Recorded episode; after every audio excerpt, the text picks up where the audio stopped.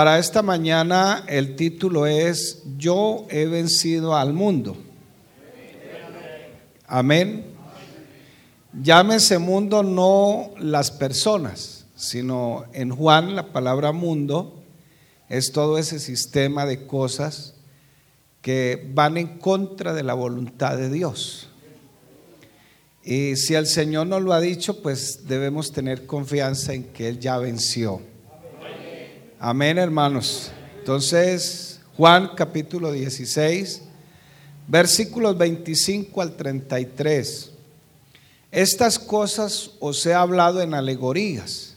La hora viene cuando ya no os hablaré por alegorías, sino que claramente os anunciaré acerca del Padre. En aquel día pediréis en mi nombre, y no os digo que yo rogaré al Padre por vosotros pues el Padre mismo nos ama. ¿Cuánto lo creen? Porque vosotros me habéis amado. No es que sea otro, sino amamos su manifestación humana. Y habéis creído que yo salí de Dios. ¿Lo creemos? Salí del Padre y he venido al mundo. Otra vez dejo el mundo y voy al Padre. O sea, vuelvo a ser como antes. Le dijeron a le dijeron sus discípulos, he aquí, ahora hablas claramente y ninguna alegoría dices. Ahora entendemos que sabes todas las cosas. El Señor es el Señor, hermanos. Y no necesita que nadie te pregunte. Por eso creemos que ha salido de Dios. Jesús le respondió, ahora creéis. He aquí la hora viene y ha venido ya en que seréis esparcidos cada uno por su lado y me dejaréis solo. Mas no estoy solo porque el Padre está conmigo. Estas cosas os he hablado para que en mí tengáis paz. ¿Cuántos tienen paz en el Señor? En el mundo tendréis aflicción porque eso es lo que deja el mundo. Pero confiad, yo he vencido al mundo. Siéntese, por favor, hermano. ¿Qué es una alegoría? De pronto le habrán explicado a ustedes porque muchos pues ya llevan mucho tiempo en el Evangelio, pero quizás para los que no sepan les voy a decir que es una alegoría. Una alegoría es hablar casi que de manera enigmática, pero una alegoría en sí es un escrito, un texto, un capítulo, donde aparecen muchas metáforas ¿Y qué es una metáfora? Una metáfora es una figura de lenguaje donde yo le asigno cualidades de una cosa a una persona. Por ejemplo, dice allá el texto de Malaquías 3:10, a ver si no abriré las ventanas de los ventanas de los cielos y derramaré bendición hasta que sobreabunde. Ahí hay una metáfora. Porque está diciendo que nuestros ojos son las ventanas. Hay otra alegoría ahí en Juan 15, hay una alegoría porque Juan 15 tiene muchas metáforas, donde el Señor dice, yo soy la vid. Eso es una metáfora. Yo soy la puerta. Eso es otra metáfora. La palabra es o soy es lo que señala que sea una metáfora. Prácticamente se reconoce. A veces no aparece porque está de manera como nos enseñaron allá en la primaria, cuando nos enseñaron a escribir las oraciones, el sujeto, el predicado, a veces el sujeto es tácito. Bueno, yo me acuerdo de todas esas bobadas, dicen por ahí, ¿no? Pero todavía me acuerdo. Eh, entonces, eh, yo soy la vid verdadera, aparece el verbo ser o estar, soy. Eso es una metáfora. Por eso, dentro de la interpretación bíblica aparecen dos maneras de interpretar la Biblia. Una es la interpretación alegórica o espiritualizada, y está también la interpretación gramatical histórica. La iglesia se inclina por la gramatical histórica. que es la más acertada. Porque la alegórica tiene la mala idea de que solo el que interpreta es el que tiene la razón. Y se le olvida aquel texto que dice que la Biblia no es de interpretación personal. ¿Sí me hago entender? No, las bestias son esto y eso fue lo que dijo el intérprete. No, no, no, no. Hay dos grupos religiosos que usan ese tipo de interpretación muy común en estos tiempos. Los que reparten con un maletincito por ahí en las puertas, regalando revistas. Yo creo que usted sabe quiénes son. y otros guardan un día en especial. Entonces, solo lo que digan ellos es lo que vale. Los demás están condenados. Eso es lo que se llama interpretación alegórica o espiritualizada. Pero la iglesia se va más al texto sagrado, más a las palabras que están en el texto. Por eso usted se habrá dado cuenta que yo a veces le saco el significado a las palabras. Porque hay que tener en cuenta, hermano, que estamos usando una Biblia que la última revisión se le hizo en 1960. No es que la Biblia esté obsoleta, sino que las palabras con el tiempo a veces van cambiando de significado. Por eso es que muchos, como dicen los jóvenes, quedan patinando con la palabra fornicación en Mateo 19. Porque hace 60 años la palabra fornicación significaba una cosa muy distinta a lo que nosotros creemos hoy que es fornicación. ¿Sí me hago entender? Sin embargo, la Biblia de las Américas y la Biblia Reina Valera del 60 son Biblias de traducción formal y por eso es que a veces hay que estudiar, hay que pedirle al Señor, hay que ir aquí, hay que mirar a veces una cosita, la otra, para poder interpretar bien la palabra de Dios. ¿Estamos de acuerdo? Y si no, levante la mano. Para que usted tenga una idea. Ojalá al menos recuerden al pastor por todas cosas.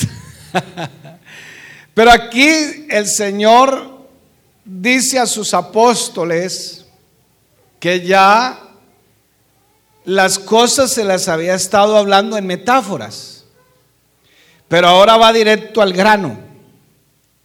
Amén, hermanos. Por lo general el enamorado escribe en metáforas, en símiles, en comparaciones, todo eso. Pero aquí el Señor pues también usó eso, pero ya directamente en este texto les habla de una manera directa. Entonces, nosotros también vamos a entender las cosas de acuerdo en el contexto donde se digan. Por eso cuando se levanta un chisme y uno confronta al chismoso, entonces el chismoso dice, no, pero yo no quería decir eso. no, no, no, yo lo que dije fue esto. ¿No les ha pasado? ¿Por qué? Porque el objetivo del que lleva el chisme es maximizar las cosas y abría la boca de esta manera. Y cuando me estaba hablando subía la ceja.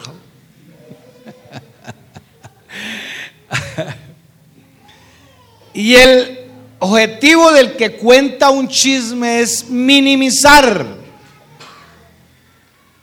Entonces por eso dicen, no es que ta, ta, o sea, el objetivo es minimizar la persona.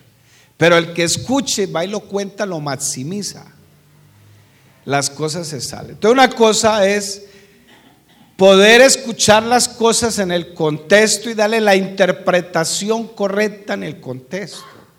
Por ejemplo, no es lo mismo decirle a la esposa, yo te amo, cueste lo que cueste, pero están en el contexto de una cena romántica, donde están ahí con el florero y, la comidita, celebrando.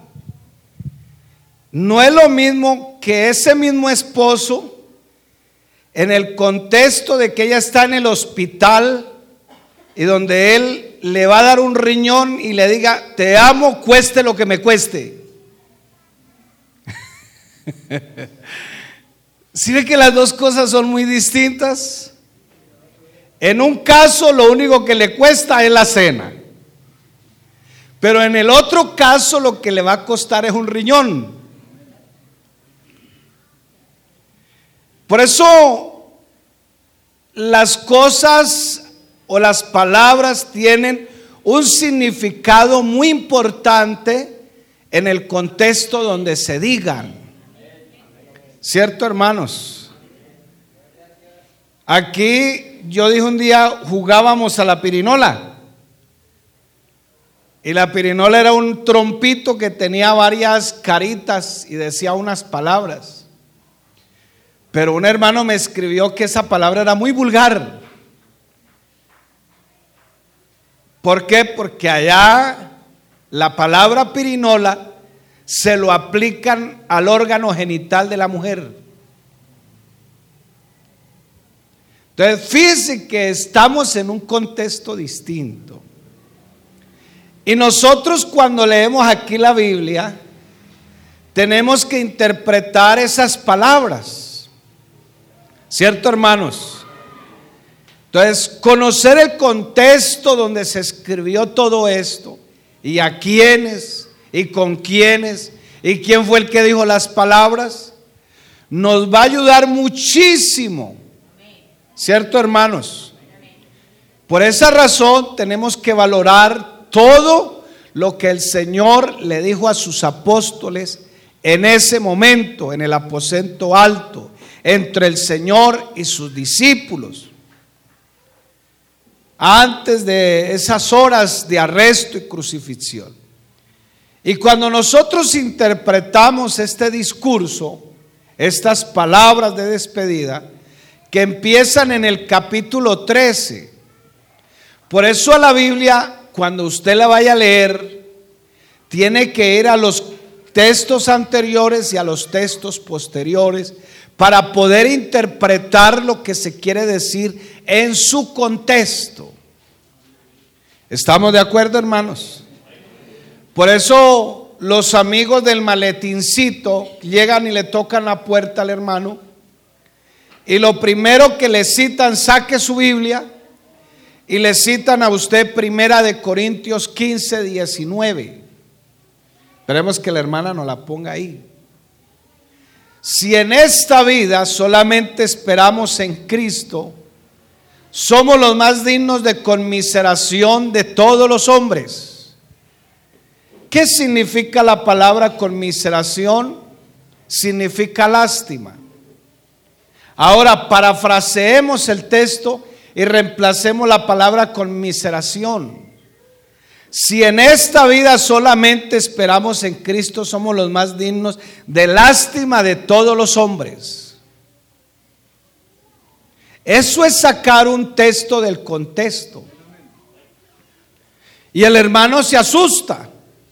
Y hasta terminan allá también repartiendo revistas con el maletín y todo. Porque en esta iglesia tenemos una doctrina falsa. No, no es falsa, es que él leyó mal. Y cualquiera que solamente lee este texto, dice, no, pero entonces yo qué hago en el Evangelio creyendo en Cristo. Aquí yo estoy perdiendo el tiempo. No, hay que leer todo el capítulo para poder entender eso. Se lo voy a parafrasear en palabras más sencillas, según todo el capítulo. Ya me tomé la molestia de leerlo. si en esta vida solamente esperamos en un Cristo que se quedó en la tumba, somos los más dignos de lástima de todos los seres humanos. Pero como Cristo no se quedó en la tumba, Él resucitó al tercer día. Es más, yo no me bauticé por un muerto, me bauticé por uno que está vivo, que toda potestad les dada en el cielo y en la tierra. Gloria a Dios.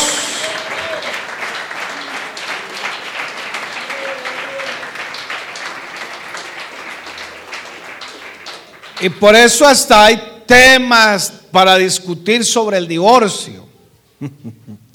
que el repudiado, que el divorciado, que el esto, que lo otro.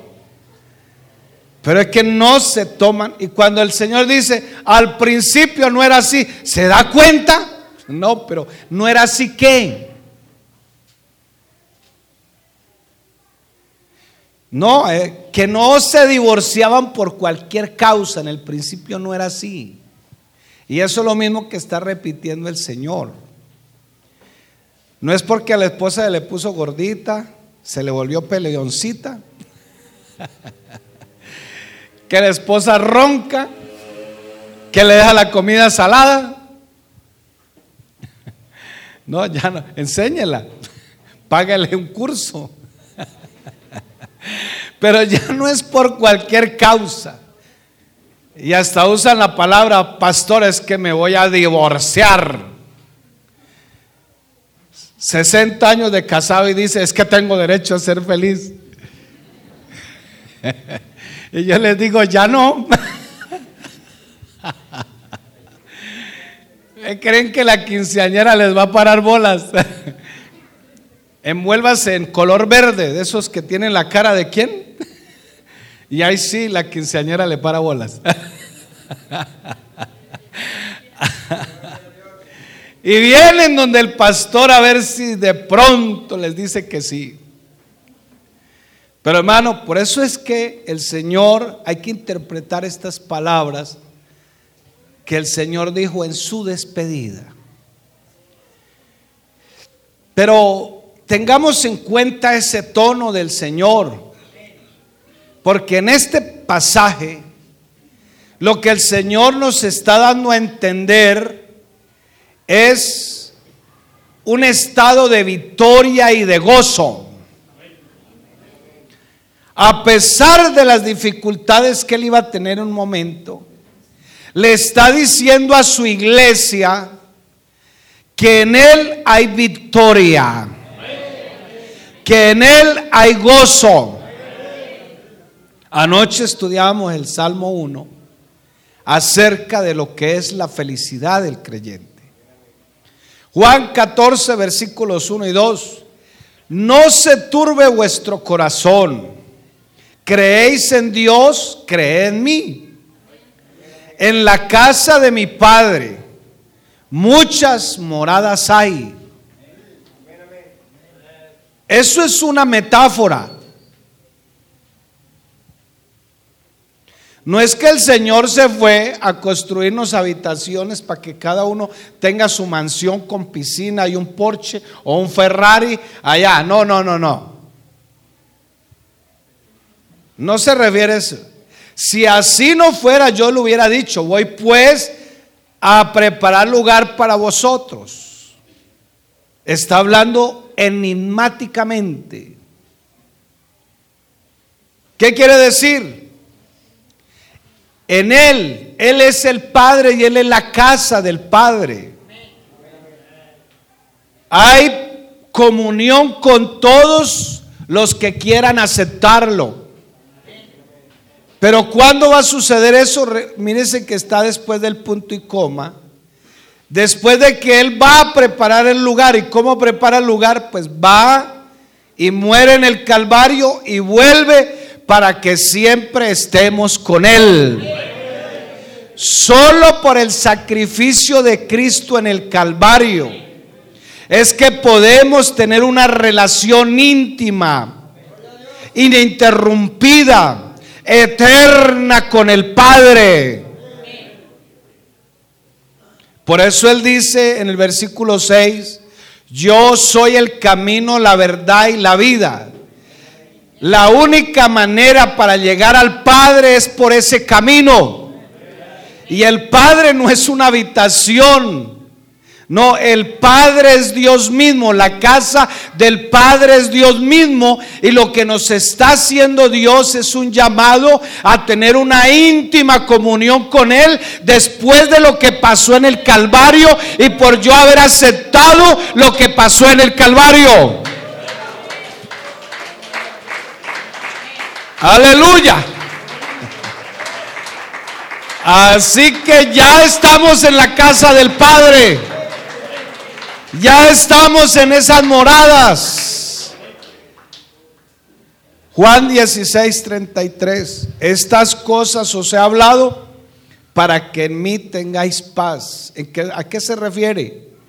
Usted puede, usted y yo podemos tener paz en este día porque Él ha vencido al mundo. En el mundo tendréis aflicción. Porque ¿qué nos ha dejado el mundo? Y anoche hablábamos de eso. Todo ser humano está buscando la felicidad. El problema es que el mismo Biblia nos dice que eso es una fatiga de la carne. Porque cuando usted ya tiene lo que quiere, hasta ahí llegó la felicidad. Y sigue anhelando otras cosas. Pero el Señor dice, bienaventurado el varón también incluye a las mujeres, que no anduvo en consejo de malos, ni estuvo en camino de pecadores, ni en silla de escarnecedores se ha sentado, sino que en la ley del Señor medita de día y de noche. ¿Qué quería el Señor hacerle ver a sus discípulos? Que el Señor tiene todo bajo control a Él no se le escapa nada. Es más, a Él no se le escapa que Alonso Castro mañana tenga gripa o esté enfermo. A Él no se le escapa nada porque Él tiene todo bajo control. Él es Dios sobre todas las cosas. Entonces, que a pesar de esa tragedia que Él iba a vivir, no lo era para que el Señor y sus discípulos estuvieran tristes, sino que esa tragedia que iba a vivir en el, en el Calvario era para la victoria de nosotros. Por eso, usted cree en esta mañana, este pasaje que hemos leído, lo primero que nos enseña es que el Padre nos ama por habernos identificado con los méritos de Cristo en el Calvario. No es como que Dios me ama porque tiene que amarme. Dijo alguien un día, es que Él tiene que salvarme. Él tiene que esto. No, no. Él me ama a mí porque yo me identifico, acepté, creí que su sacrificio en el Calvario era para que yo pudiera tener una relación íntima con Él y pudiera estar en un buen estado con Él. Entonces ahora Él me ama. Aleluya. Juan 16, 25. Estas cosas os he hablado en alegorías. La hora viene cuando ya no os hablaré por alegorías, sino que claramente os anunciaré acerca del Padre. Entonces el Señor usó algunas palabras enigmáticas con sus discípulos, pero ¿por qué no lo habían entendido? ¿Y por qué nosotros a veces entendemos más cosas que ellos? Antes de qué? Antes de que viniera el Espíritu Santo. Amén. Amén. Usted no se ha dado cuenta, no sé si me habrá pasado solamente a mí, que a usted a veces le llegan unos pensamientos donde dice, no lo hagas Pero eso no estaba antes del Calvario. Por eso es que el Señor les habló enigmáticamente y también es cierto que el Espíritu Santo no había llegado, entonces ¿cómo les iba a revelar las cosas? Por eso, hermano querido, en esta mañana, nosotros contamos con la ayuda incondicional del poder de su Espíritu. Amén, hermanos. Por eso ahora podemos entender que el Padre sí nos ama. Amén. Los, ¿Usted ha armado rompecabezas? Sí. Yo me alegré porque una vez me demoré tres años armando uno. Y es que en la caja decía de tres a siete. Pero claro, era para los niños de 3 a 7, ¿no? Uno piensa que eran los años. Yo soy muy malo para armar cosas pequeñas. Pero para usted armar un rompecabezas necesita toda la fotografía. ¿Dónde va esta pieza? ¿Dónde va la otra? ¿Dónde va la otra? Y como los niños tienen una mente fotográfica, ellos prácticamente miran una sola vez y después tú, tú, tú, tú, tú, tú. Usted no se ha dado cuenta esos que arman los cubos esos de colores, que los dejan exactamente en los colores que son. Bueno, más o menos esto era lo que le estaba pasando a los apóstoles. Ellos todavía no tenían toda la fotografía de lo que estaba pasando. Era un rompecabezas. Y no habían entendido todo porque no había venido el poder del Espíritu Santo a sus vidas. Pero ahora el Señor les está hablando claramente y nosotros aquí en la iglesia, ahora por eso es que tenemos una revelación especial, porque el poder del Espíritu Santo está con nosotros. Juan 16, 26 y 27. En aquel día pediréis en mi nombre, y no os digo que yo rogaré al Padre por vosotros. Le doy un premio al que me explique ese versículo. Pues el Padre mismo nos ama porque vosotros me habéis amado y habéis creído que yo salí de Dios. ¿Cómo lo interpretamos? Ganes el premio en esta mañana. El versículo 26. Bueno, esto, les aclaro, nosotros somos de la unicidad. Amén. Nosotros sí creemos en el Padre, creemos en el Hijo, creemos en el Espíritu Santo. Lo que no creemos es que son tres personas diferentes. ¿Estamos de acuerdo? Entonces, ¿por qué? Porque algunos interpretan esto como que el Señor está insistiendo que oren al Padre en el nombre de Jesús. Pero para algunos pudiera entenderse que la primera persona de la Trinidad, el Padre, es un ser distante que necesita un mediático, un mediador. Y por eso no solamente le han puesto un mediador, sino también le han puesto una mujer para que se haga el papel de mediadora. Hasta un niño. ¿Sabe por qué aquí en Latinoamérica casi la gente no cree en Jesús? ¿O no cree que Jesús tenga poder y autoridad? Porque pusieron su confianza en un niño. Porque eso fue lo que, esa fue la idea que nos trajeron los conquistadores.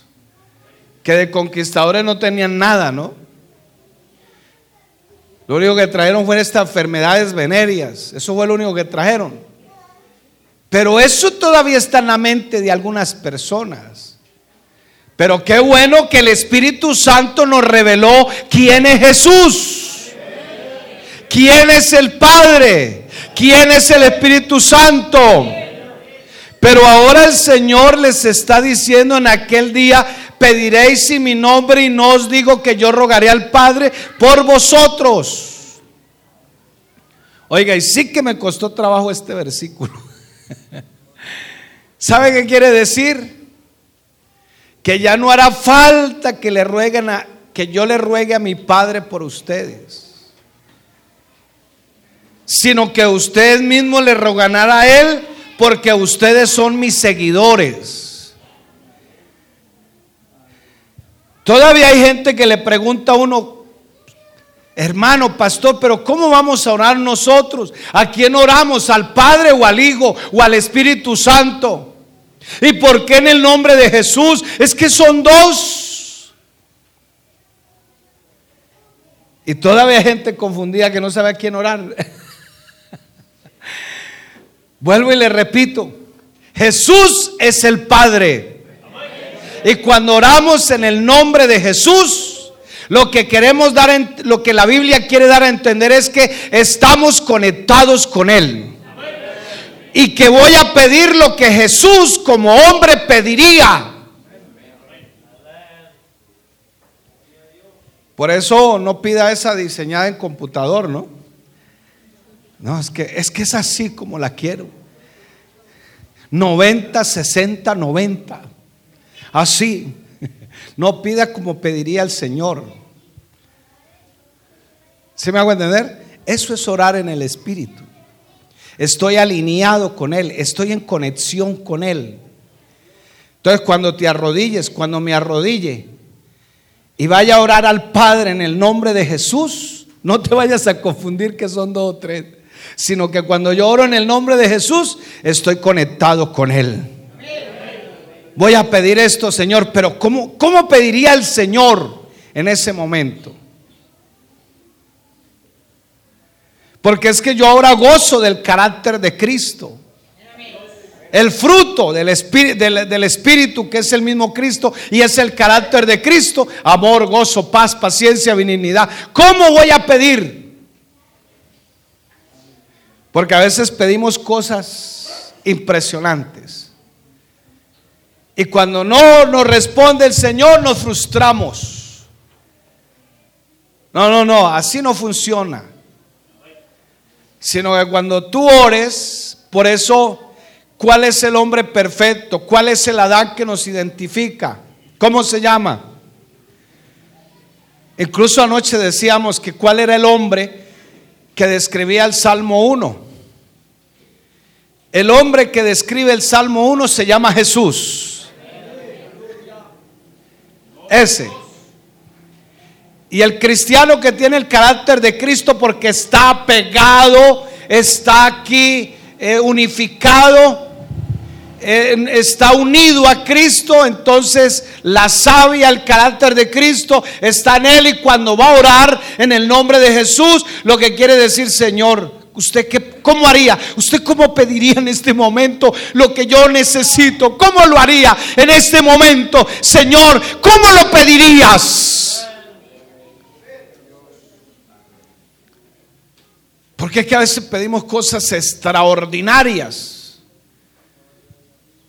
¿Tú crees que el Señor Jesús como hombre pediría una camioneta 4x4 blindada en blindaje 4 con 4 y 5 guardaespaldas armados hasta los dientes.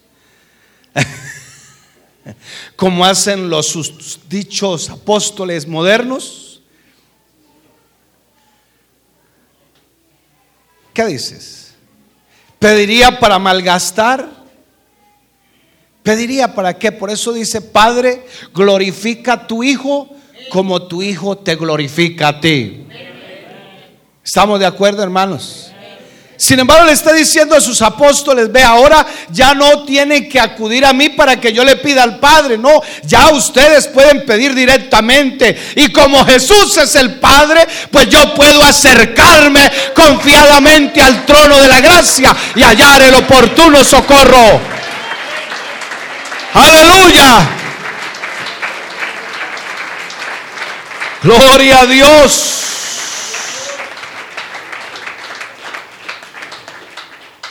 Si hoy estamos en Cristo, es porque el Padre nos ama y nos amó. Y no se le olvide que Jesús es el Padre, ¿no? No se le olvide. Para que no se me vaya a perder. Cristo es el Cordero y por eso es que por esos méritos de Cristo al Cordero es que yo del Cordero, perdón, es que yo me puedo acercar confiadamente al trono de la gracia. Y fíjense que ese texto de Hebreos 4:16 le anteceden otros textos que hablan de Cristo, que hablan del Cordero, que hablan del mediador, que hablan de todo eso que yo ya lo sé para poderme acercar al trono de la gracia por los méritos de Cristo. Aleluya. Efesios 1, 3 y 4. Bendito sea el Dios. Lo bueno es que, eh, precisamente porque a veces por no saber leer en español, dicen los que saben, ¿no? Yo eso sí no lo sé, pero dicen los que saben, que si usted quiere aprender otro idioma, tiene que saber primero el suyo. A ver, los muchachos de bachillerato, un premio para ellos. La palabra ahí, ¿qué es? Una conjunción, una contracción, una preposición, ¿qué es? No busquen Google, ¿no? La palabra ahí es una conjunción de suma. O sea, al Dios que nosotros tenemos, también se le está agregando que es el Padre y también se le está agregando que es el Señor Jesucristo. Diga amén. Diga amén. El Dios, porque dice Pablo, solamente nosotros sabemos que solamente hay un Dios y este Dios es el Padre. A ese Dios se le suma que es el Padre y se le suma que es el Señor Jesucristo que nos bendijo con toda bendición en los lugares celestiales según nos escogió en Él. Porque es que si no le ponemos la preposición en, entonces podemos caer en el, calvinismo.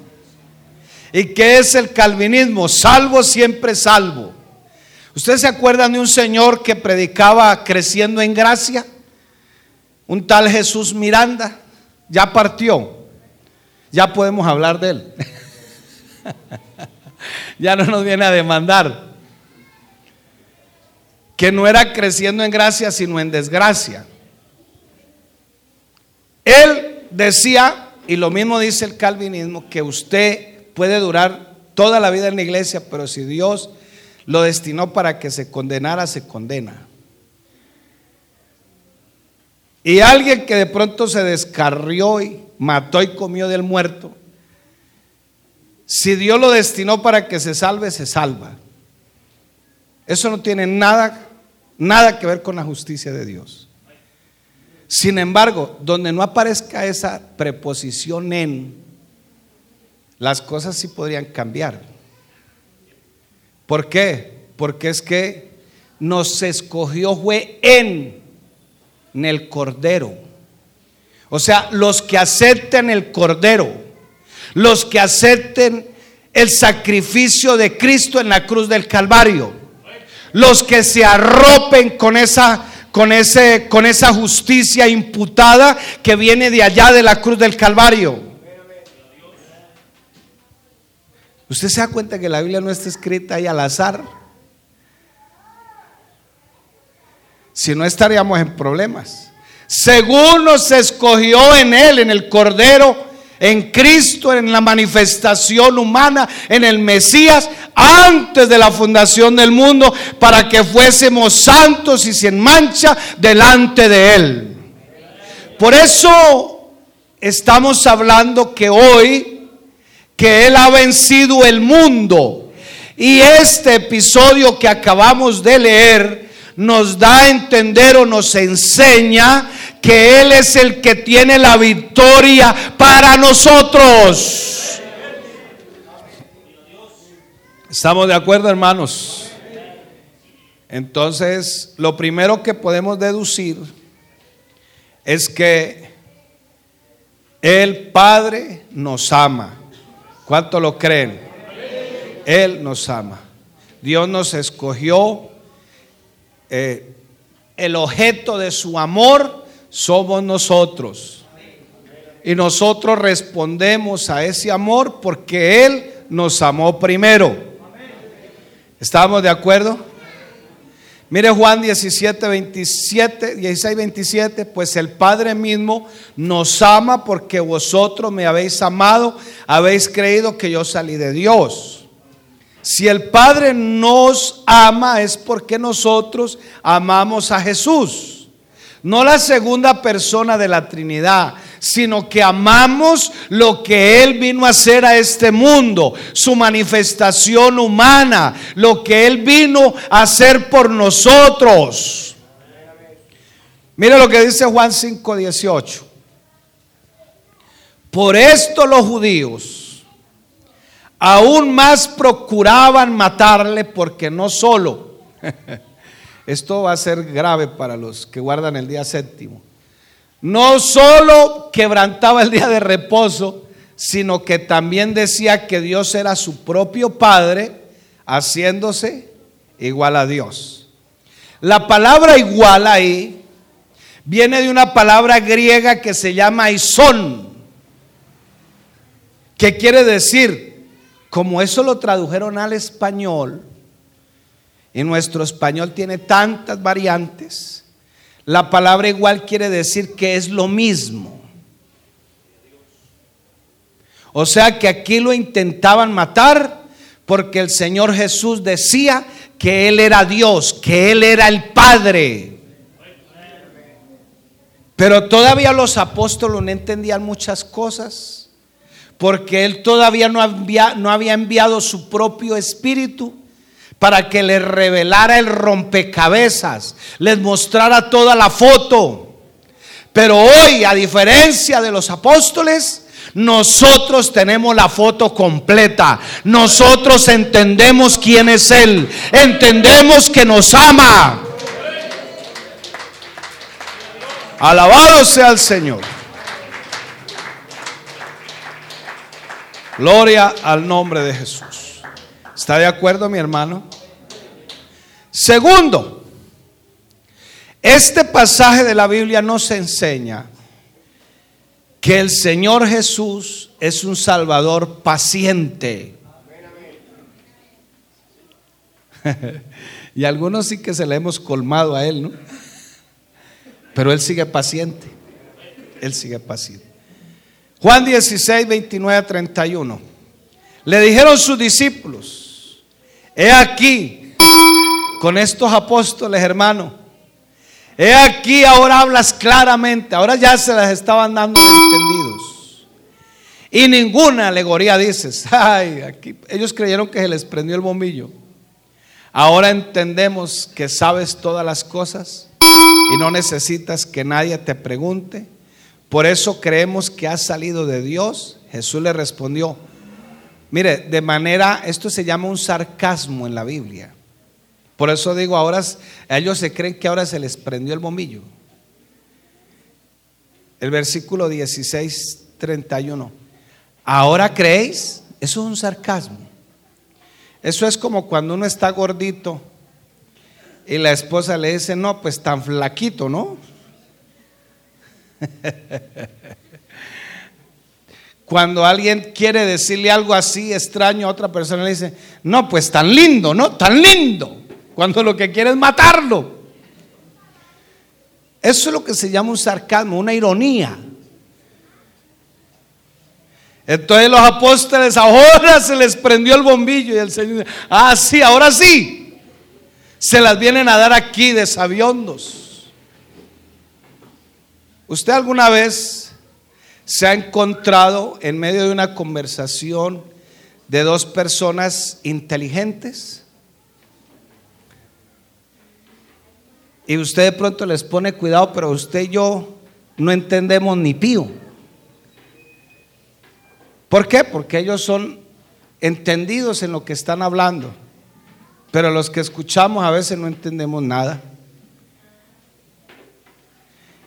Y a veces de pronto dijeron algo que medio entendemos. y nos pregunta si entendió y uno dice, sí, sí, claro, por supuesto. Eso mismo estaba pasando aquí. Eso mismo. Pero ¿sabe qué más? ¿Qué es lo que más me asombra del Señor, hermano? Que Él haya derramado de su espíritu nuestras vidas. Por eso hoy estamos hablando de la victoria en el Señor. Si usted todavía está luchando con sus dificultades, con sus problemas, con cosas que no entiende, es porque no quiere entenderlas. Pero el Señor para eso nos dio la revelación de su Espíritu, para que las entendamos. No importa si usted no sabe leer y escribir, porque de pronto no tuvo la oportunidad. De pronto no tuvo la oportunidad ni siquiera de hacer la primaria. Pero aquí contamos con el poder de su espíritu y su revelación. ¿Estamos de acuerdo, hermanos? Los discípulos habían visto cómo el Señor respondía todas las preguntas. Incluso Él ya las tenía en la mente antes de responderlas. Por eso el versículo 30 dice, ah, ahora sí entendemos que sabes todas las cosas. Hasta ahora descubrieron el agua. Después de tres años descubrieron el agua. Y por eso el Señor le lanza ese sarcasmo, esa ironía. Porque hermano querido, qué bueno poder entender en esta mañana que el Señor tiene el control de todas las cosas. Él sabe todas las preguntas. ¿Sí o no, mi hermano? Antes de que usted se la pregunte, Él ya la sabe. Y aunque el Señor les decía toda la verdad, ellos se habían concentrado, eran otras cosas. Ellos se habían concentrado, eran el poder del Señor. Por eso llegó una mamá a interceder por ellos, que el uno esté a la mano derecha y el otro a la mano izquierda. No pierda de vista este segundo punto. Tenemos un Salvador paciente. Oiga, es que no es solamente paciente con nosotros, también era paciente con sus discípulos. Y algunos dicen por ahí dando tumbos y damos tumbos y damos tumbos y corremos y, volvemos y tenemos que explicarle a veces al hermano, pero qué bueno que el Salvador de nosotros es paciente. Alabado sea el nombre de Jesús.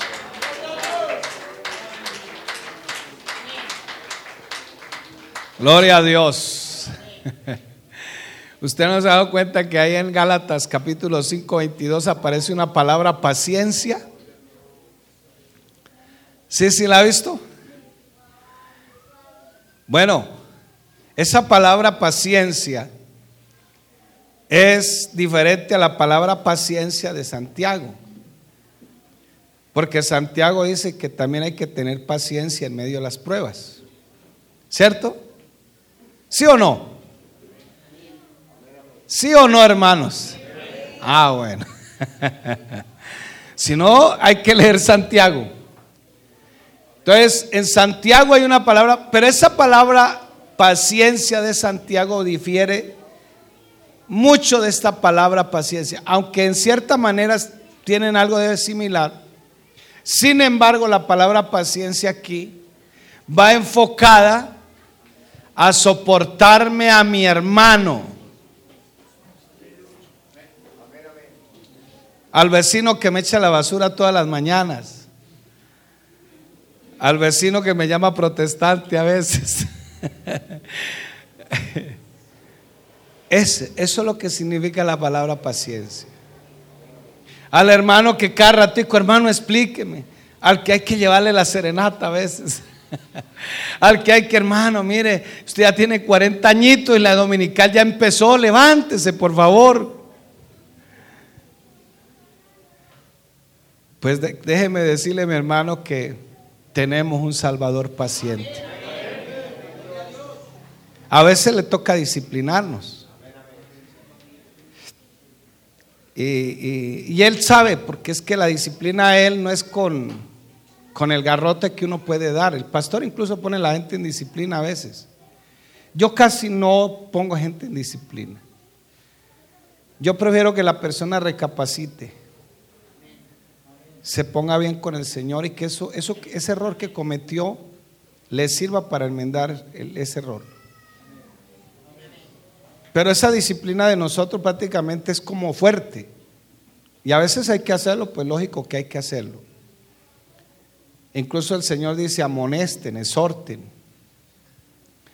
Pero la disciplina del Señor es basado en su sabiduría. Entonces, cuando yo eh, paso por encima de lo que Él me dice que no haga, Él me, me pone una disciplina porque Dios, el Padre nos ama. ¿Es así o no? El Padre que a su Hijo eh, ama, lo disciplina. ¿Cierto, hermanos? A veces hay pruebas que yo me las busco. Pero hay en ocasiones que hay pruebas que yo no me las busco. Llegan, solitas llegan a tocar. Esas pruebas es parte de la universidad de Dios. Pero Dios tiene un propósito a través de esas cosas. Esa es la única diferencia. Entonces, el Señor es un Salvador paciente. Pero aparte de ser paciente, es poderoso. ¿Estamos de acuerdo? Entonces, Filipenses 1.6 dice, estando persuadidos, estando persuadido de esto, que el que comenzó en vosotros la buena obra, la perfeccionará hasta el día de Jesucristo. Él seguirá haciendo la obra en nosotros, a pesar de nosotros. El que empezó en nosotros la buena obra, la perfeccionará hasta que el Señor venga o hasta que nos toque partir. Pero significa eso ahora que yo, como decimos aquí en Colombia, me echo las petacas, me relajo, ya que, eh, no, el Señor hará. Es como el líder que cita una reunión y llega una hora después. Bueno, aquí no pasa eso, ¿no? Gracias a Dios. Y entonces los, los que lo acompañan en el trabajo dicen, hermano, pero mire la hora. Hermano, tranquilos, por nada estáis afanosos. no, no, no, no, no, no, no. Entonces, Dios ha establecido en su palabra cuáles han sido los medios que Él usa para que yo crezca espiritualmente, para que los creyentes crezcan para avanzar en la obra en el mundo, para alcanzar a los perdidos. Y somos responsables de todo eso. ¿Estamos de acuerdo? Pero tenemos que saber en esta mañana, en medio de todo lo que el Señor hace con su obra, que el Señor es paciente, que no nos abandonará nunca, que somos de Él que nosotros estamos motivados por el poder de su Espíritu a levantarnos de todas las caídas. Que sigamos corriendo la carrera que tenemos a pesar de nuestras debilidades y a pesar de nuestros pecados. Él es un Salvador paciente y poderoso. Nuestra salvación depende de Él no de nosotros, no de nuestras obras, no de nuestras justicias. Estamos seguros en las manos de nuestro Señor poderoso y paciente Salvador que obtuvo una victoria aplastante allá en la cruz del Calvario sobre el pecado. Aleluya. La gente le pregunta, pastor, ¿será que Él sí me perdona de todos mis pecados?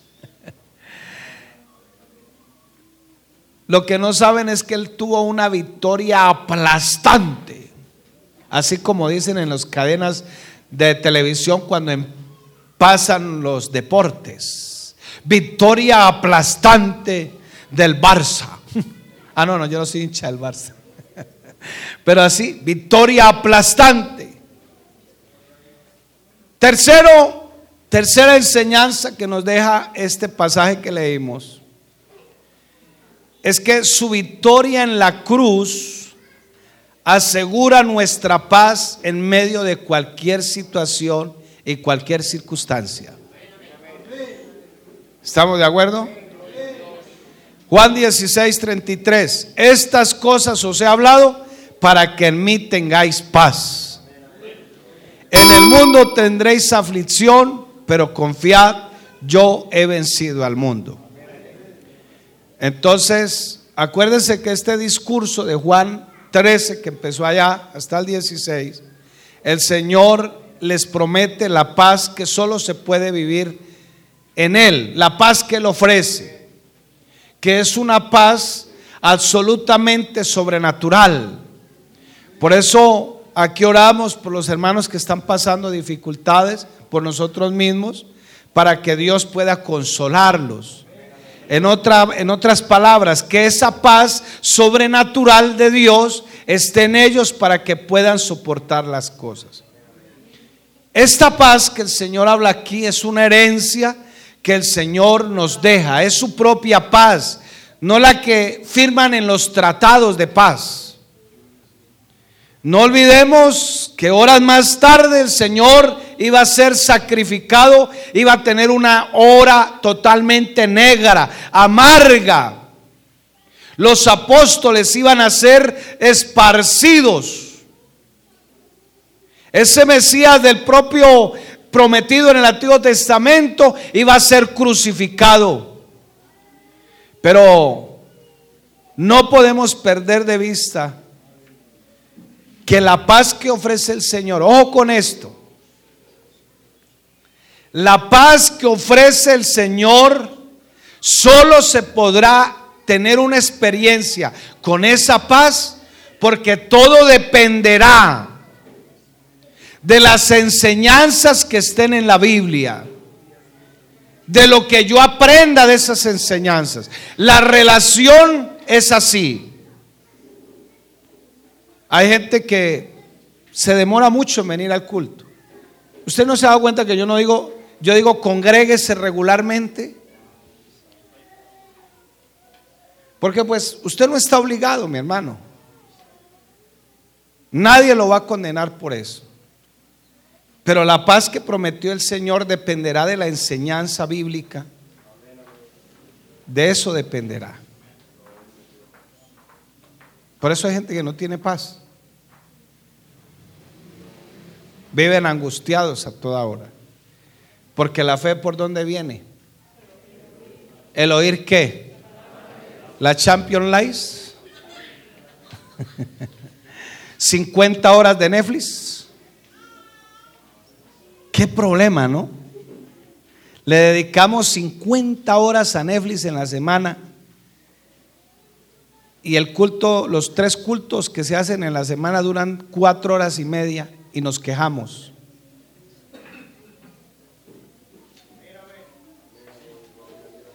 Le dedicamos a los videos y al Facebook una cantidad de horas, pero nos quejamos.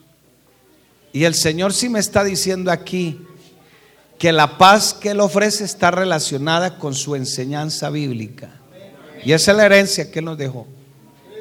¿Estamos de acuerdo, hermanos? ¿Qué tipo de paz? Una paz que es diferente a la del mundo. No es una paz de antidepresivos. Estamos de moda. Tómese la, agüita de esto, tómese todo esto, tómese aquello.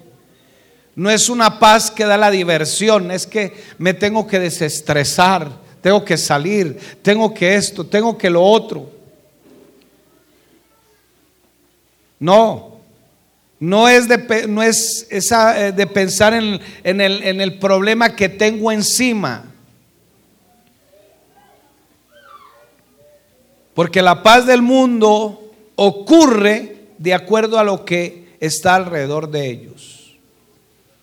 Y yo decía anoche que hoy tenemos un problema. Y el problema es que los medios de comunicación están llevando a la gente a que sea un comprador compulsivo. Y si no compra, está deprimido. Si no usa la tarjeta de crédito, está deprimido.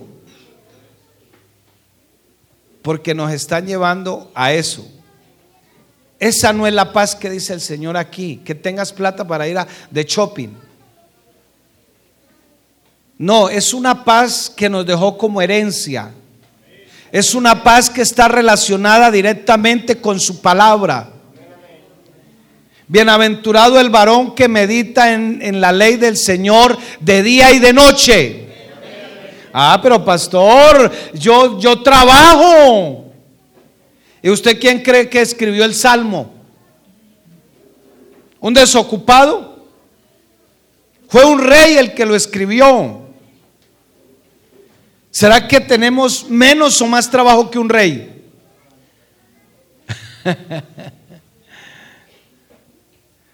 Mire, yo, yo aquí con todo el respeto del hermano Balbino, yo no sé a qué hora duerme. Yo a veces lo veo por ahí a la una de la mañana despierto. Y a las cinco de la mañana está despierto ya. Él es una persona hiperactiva. Tener a su cargo, a las espaldas, 170 pastores, no es fácil. No es fácil. Y predica, va aquí, vaya. Entonces, lo que quiero darle a entender que esta paz que me está hablando aquí el Señor, primero Él venció el mundo. O sea, el mundo, dice, si usted lee Lucas, la Biblia dice que Él fue tentado con toda tentación. Sin embargo, Él venció todas esas cosas. Y por eso nos está llamando en esta mañana para que confiemos y tengamos paz, pero en Él. Alabado sea el Señor. Entonces fuimos reconciliados por Dios, perdón, con Dios por medio de Cristo, o sea, por medio de su sacrificio, perdonándonos todos los pecados y ahora estamos amparados en esa confianza. Alabado sea el nombre de Jesús. ¿Cuántos dicen gloria a Dios? Porque es que la victoria está en Él. Por favor, segunda de Corintios 2, 14 al 17. Dice la palabra, mas a Dios gracias. Hoy estamos aquí agradeciendo al Señor, el cual, el cual nos lleva. Yo no voy solo, Él nos lleva. Nos lleva solo por ahí cuando se acuerda de mí. siempre en triunfo en Cristo Jesús y por medio de nosotros manifiesta solamente cuando vengo a los cultos. Oiga, ese pastor, esas versiones que usa él, ¿no? Y por medio de nosotros manifiesta en todo lugar el olor de su conocimiento. ¿Por qué? Porque el conocimiento de la palabra está relacionada con la paz que Él me da a mí. Y no es una terapia, hermanos, pero yo todos los días tengo que levantarme a poner una enseñanza, a leer la Biblia, a orar, porque hermanos, definitivamente este mundo sí produce aflicción y recordarme, como dijo el salmista, oh Alonso Castro, bendice alma mía al Señor y no olvide ninguno de sus beneficios. Él es el que sacia de bien tu boca, te rejuvenece como las águilas. Y recordarme que Él alejó de mí todas mis rebeliones y mis pecados. Ah, yo salgo así, otra vez fortalecido. Amén, hermanos. Entonces, qué bueno que podamos pensar en esta mañana. Vea, Pablo, Pablo oraba para ir a Roma. Y Dios lo mandó a Roma dos veces. Y gratis. y rodeado de soldados. Pero él fue preso. Quizás nunca pensaba ir preso porque solo le había pedido a Dios que quería ir.